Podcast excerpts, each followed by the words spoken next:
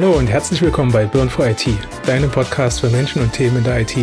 Vom Datacenter bis zur Cloud und vom Server bis zum Container. Wir brennen für IT. Ich bin Daniel Rusche und mit mir dabei sind heute wieder Jan-Philipp Höpfner und Nikolas Frei. Hi Jungs. Hi. Servus.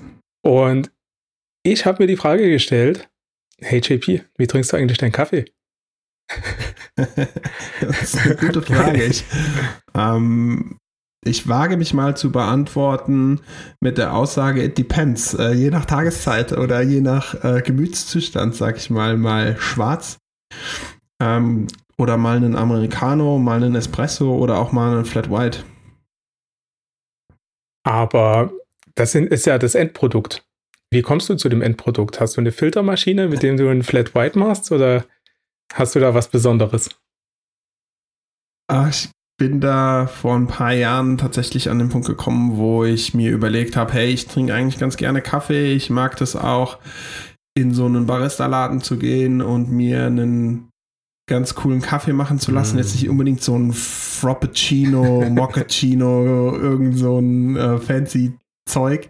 Also eher ähm, nicht so Starbucks, sondern nee, schon so, gesetzter. Okay. Genau, nicht so Starbucks. ähm, es ist relativ klassisch, es ist ein guter Kaffee und es ist Milch in einer guten Schäumung oder gut aufgeschäumt. Ähm, dann habe ich mir vor, ich glaube, vier Jahren meine erste kleine Siebträgermaschine gekauft. So klassischer JP natürlich erstmal drei Monate lang recherchiert, welche Maschine ist gut, äh, was ist der Vorteil, Preis-Leistung. äh, dann hab ich, bin ich in den Laden gegangen und habe mal so ein paar Maschinen angefasst, weil gerade das Thema Reinigung bei einer Siebträgermaschine ist fürchterlich. Oh, Tatsächlich habe ich was vergessen. Ich habe vor acht Jahren angefangen. ich habe es tatsächlich vergessen. Ich habe vor acht Jahren angefangen und habe mir eine Pavoni gekauft. Eine Pavoni ist eine Handhebelmaschine. Das heißt, mit deinem eigenen Druck, mit dem Druck von deiner Muskelkraft und dem Druck von dem Hebel, drückst du, presst du quasi das Wasser auf den Kaffee und daraus kommt ähm, dann der Kaffee raus. Das oh. ist eine reine Espresso-Maschine. Ähm, war super zum Lernen. Ich habe, glaube ich, ja, die Wand hinter meiner Kaffeemaschine musste ich irgendwann mit so einem Elefantenlack anmalen, weil einfach alles voller Kaffeesatz war und ich habe zig Explosionen gehabt, weil das Malgut war zu feste, dann war es zu dicht, dann kam der Druck nicht durch, dann hat der Kaffee geschmeckt wie Plörre. Richtig, richtig mistig am Anfang. Ich habe bestimmt 20, 30 Ladungen in die Wolken gejagt. Und dann habe ich das irgendwann hinbekommen und habe gemerkt, hey, gut, wenn ich jetzt was mit Milch trinken will, puh, ist schwierig, das kann die Pavoni nicht. Ähm, und dann ist, bin ich in diesen Rechercheprozess gestartet und habe mir irgendwann eine Rocket gekauft. Das war meine erste Siebträgermaschine und mit so einer Maschine geht auch einher, man möchte gescheites Mahlgut haben und das bekommt man nur aus einer Mühle. Also oh, wieder, Mühle. wieder drei Monate Recherche für eine Mühle.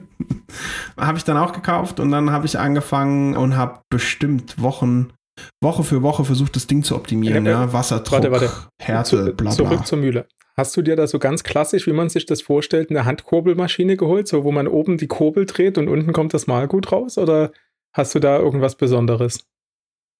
Habe ich erst überlegt, bin aber schnell an den Punkt gekommen, dass die Handmühlen, die ich bis dato kannte, nicht auf einen Mahlgrad gekommen sind, um einen richtig guten Espresso aus der Maschine rauszuholen. Ja, das Mahlgut war oft nicht fein genug oder oft auch zu grob. Also nicht, also nicht, nicht komplett eben. Nicht gleichförmig quasi. Also mal genau. große Stücke, mal kleine Stücke. Ja.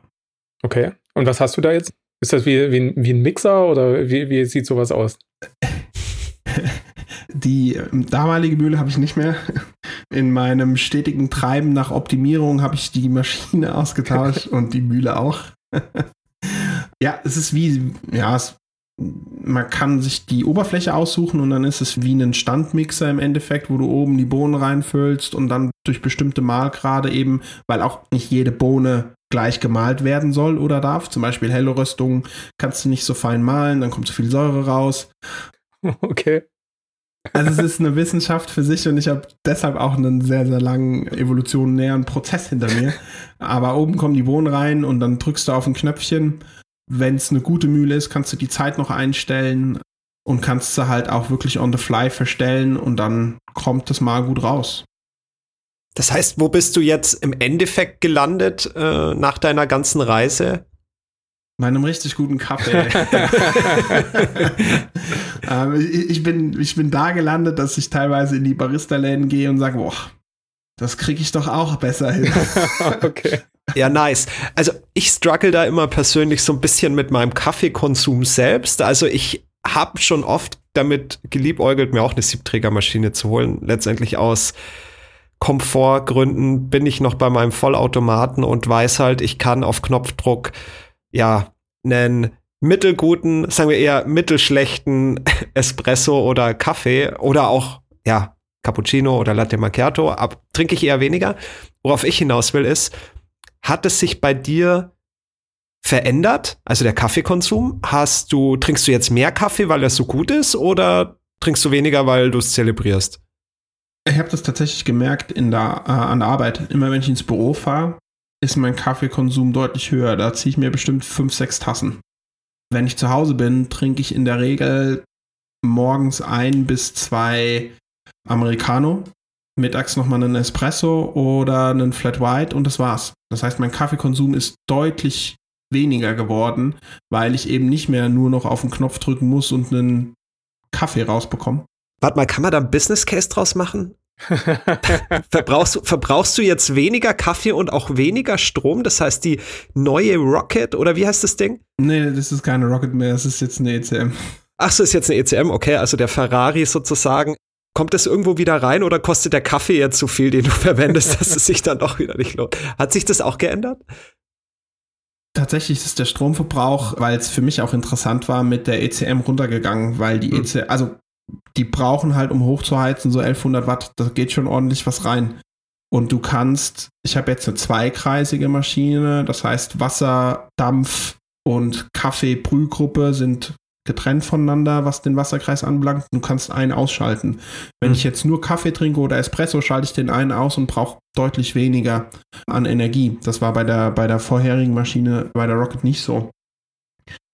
Was aber ein interessanter Aspekt ist, ich bin früher wirklich gerne zu meinen Lieblingsbaristas gegangen und habe mir einen Flat White gekauft. Und dann habe ich manchmal in der Woche 5, 6 Flat White getrunken, bei einem Preis zwischen 4 und 5 Euro pro, mhm. pro Flat White. Die 4, 5 kann ich easy peasy zu Hause machen. Ich trinke dadurch nicht mehr, ja. Ich trinke einfach genauso viele Flat Whites über die Woche verteilt, habe aber deutlich weniger Ausgaben außerhalb des Hauses. Das heißt, das ist schon weniger geworden. Stromkosten sind natürlich mehr. So eine Siebträgermaschine und die Mühle dazu brauchen einfach deutlich mehr Strom als ein Vollautomat.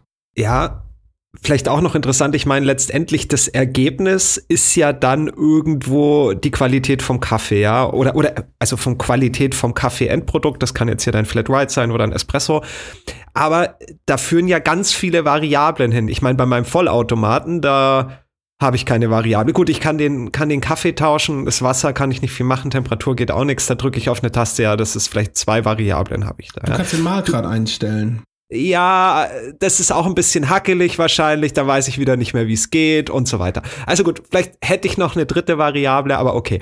Du hast ja jetzt auch ganz viel, oder? Das ist ja fast schon eine, eine, eine, Maxima, eine, eine Funktion, die du aufs Maximum bringen willst, oder? Wie, wie gehst du da vor? Hast du da irgendwie einen Block, wo du dir aufschreibst, Temperatur, 5, keine Ahnung, 95 Grad, Kaffee hat 9 von 10 und ich habe den und den Kaffee in dem und dem Malgrad.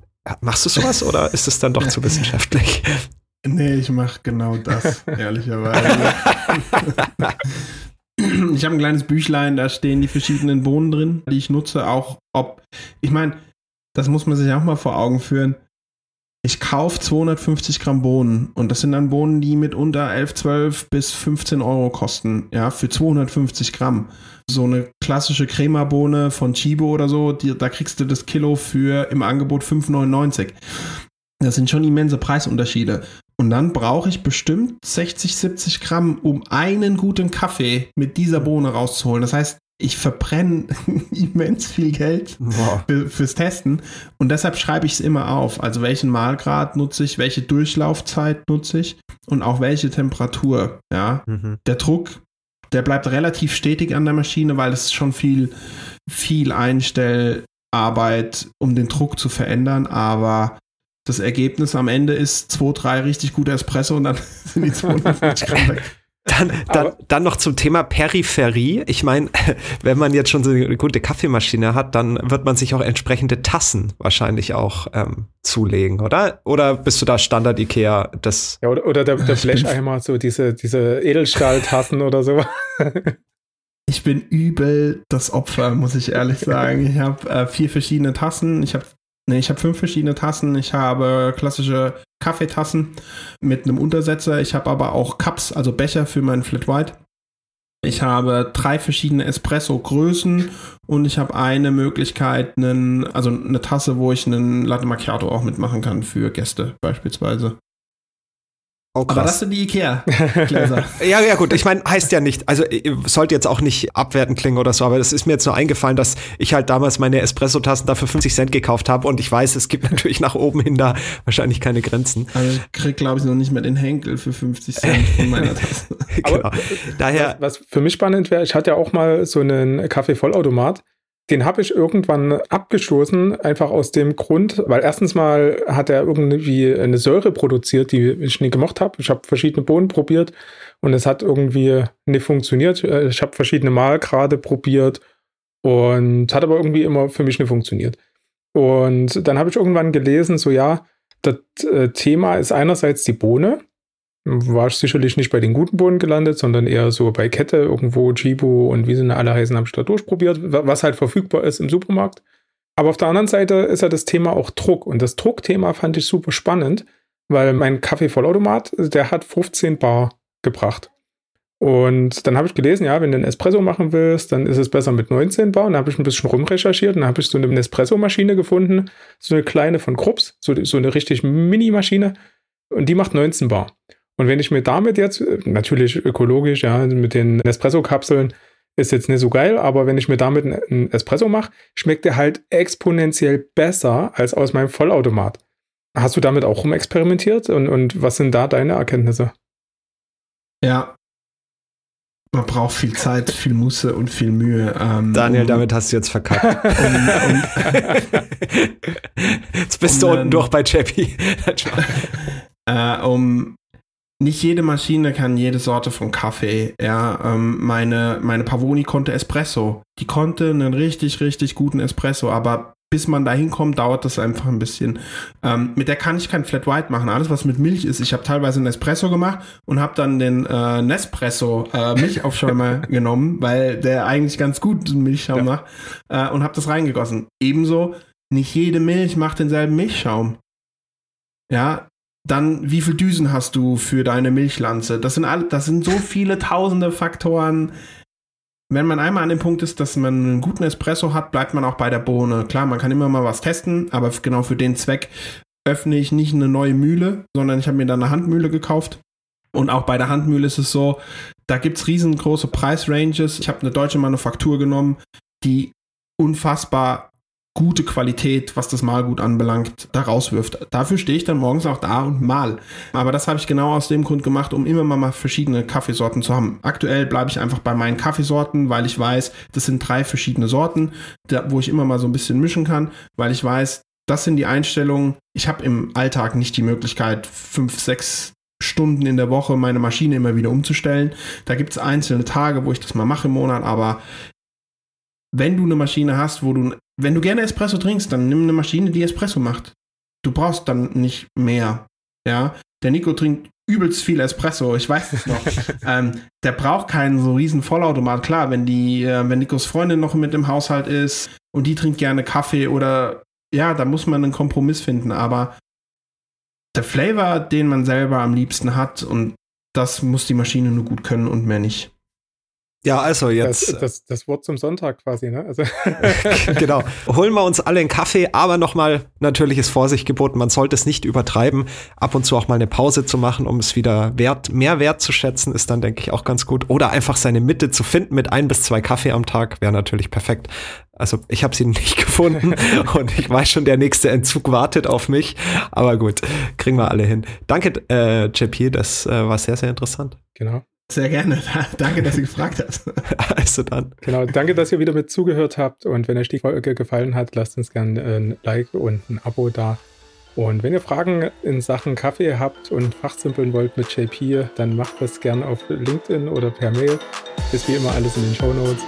Und ja, danke, dass ihr zugehört habt. Danke für die Insights, JP. Ciao. Ciao. Ciao.